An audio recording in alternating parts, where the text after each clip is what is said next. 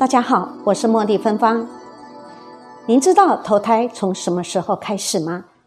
在说明三个真实故事之前，我们先回答有位访客他的留言。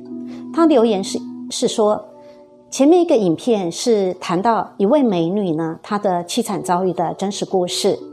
那么这位访客很疑惑的说，这位美女呢，她前世造恶多端，无所不作。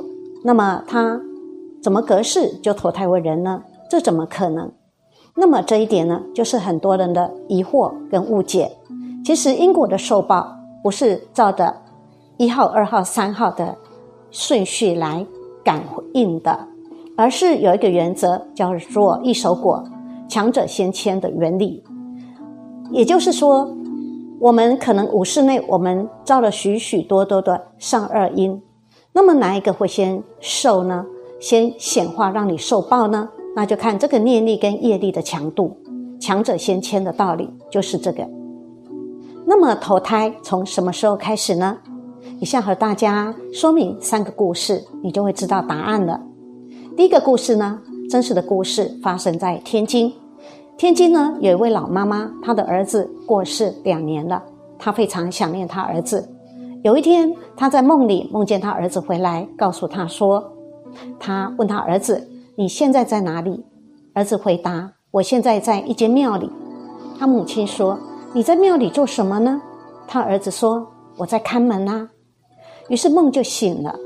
醒了之后，过几天，这个老妈妈跟一些佛友同伴出游，正好听到大家谈论到这间庙的名称。于是呢，他就请大家陪伴他到庙里去走走。他到庙之后，迫不及待去问老和尚：“请问你们庙是门房是谁？”老和尚回答：“我们没有门房。”那老妈妈问说：“那看门的呢？谁是看门的？”老和尚回答说：“是小虎。”老妈妈说：“小虎，小虎是谁呀？在哪里？”老和尚说：“小虎是一只狗，就在那里。”这时候，老妈妈心头一震，因为他的儿子的小名正好叫小虎。于是呢，他妈妈赶快跑到门口去见那一只狗。那只狗看到他，立刻泪流满面，两个人抱在一起。这件事情传遍了所有的天津。那么有些人好奇，就会过来想看这只狗。如果是来看他的，他就躲起来了；如果呢是更陌生的，只是来上香的，那么小狗就会走出来，比较自在的出来。那么老妈妈就想起了她儿子呢，在曾经在生前的时候跟他。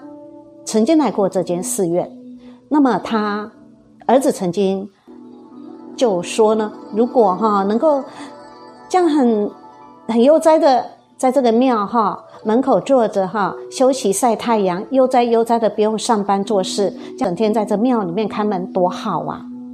没想到他这样的一念的强力念力呢，牵引到他投胎到庙这边当看门狗。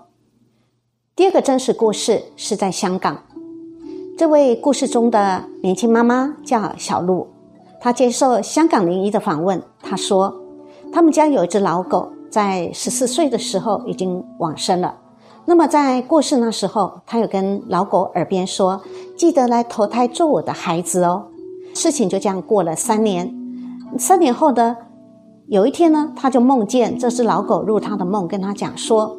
我还在等你做你的孩子呢，那么没想到两个月之后，小鹿居然怀孕了，而生下来就是他们当时约定的男孩，而这个儿子呢，跟老狗生前呢有一些习性很类似，例如说，这个儿子呢，他也跟老狗一样，喜欢在浴室的门口的那个垫子上玩耍，而且也喜欢在门口搭着门等着他回来。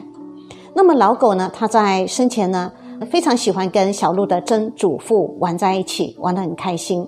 而他这个出生的儿子呢，没有见过曾祖父，第一次见面就玩得非常开心。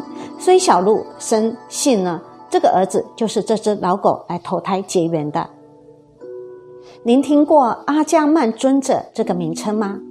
也许很陌生，但是他却是泰国的一位高僧。有一次呢，阿伽曼尊者。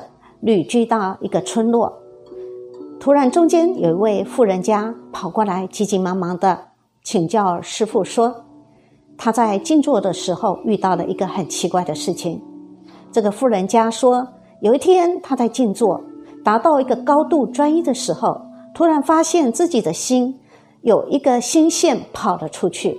他很好奇，这个怎么会一条线跑出去呢？于是他就跟着这条线去看，看这条线最终是通到哪里。结果他发现这条线居然是通到他侄女的子宫里。那么他就很不安的来请问尊者，这是怎么一回事？然后怎么办？这时候尊者闭目沉思，然后张开眼睛，告诉这个妇人，叮咛他说：“如果你下次在禅坐的时候，如果还是有看到那条线的话，你必须用极为坚定的决心将它剪掉，否则你往生之后会再生到你子女的子宫里，投胎作为他的子女。”不但是投胎成人，而且还是你子女的孩子，因为这位富人家呢，他非常的疼爱这位子女，对他非常的喜欢，所以这个心念让他牵引成可能变成他的孩子。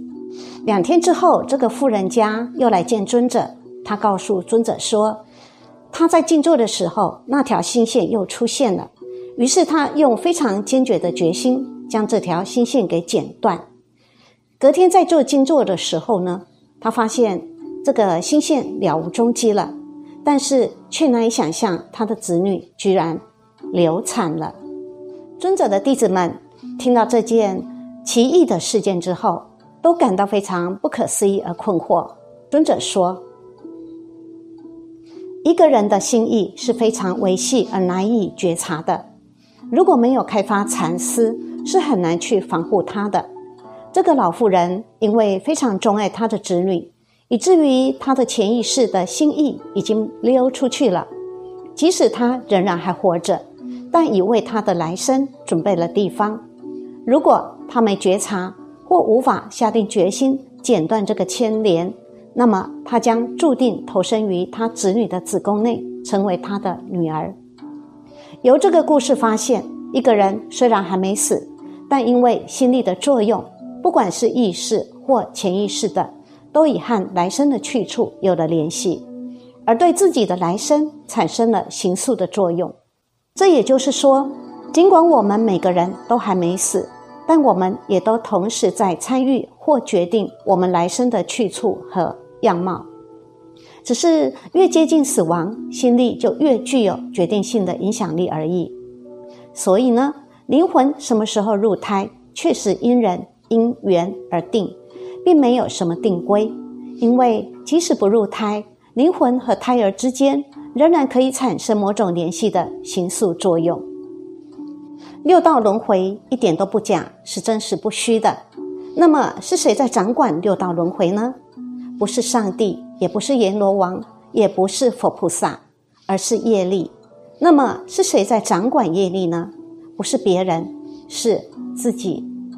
念力的强大作用力由此可见一斑，所以不要再对儿子没钱缴房贷、女儿离婚怎么办、没人接送孙子怎么办而担忧，也不要羡慕鸟在天空无忧无虑，鱼在水里自由自在，猫狗在人类的怀里甜蜜温馨。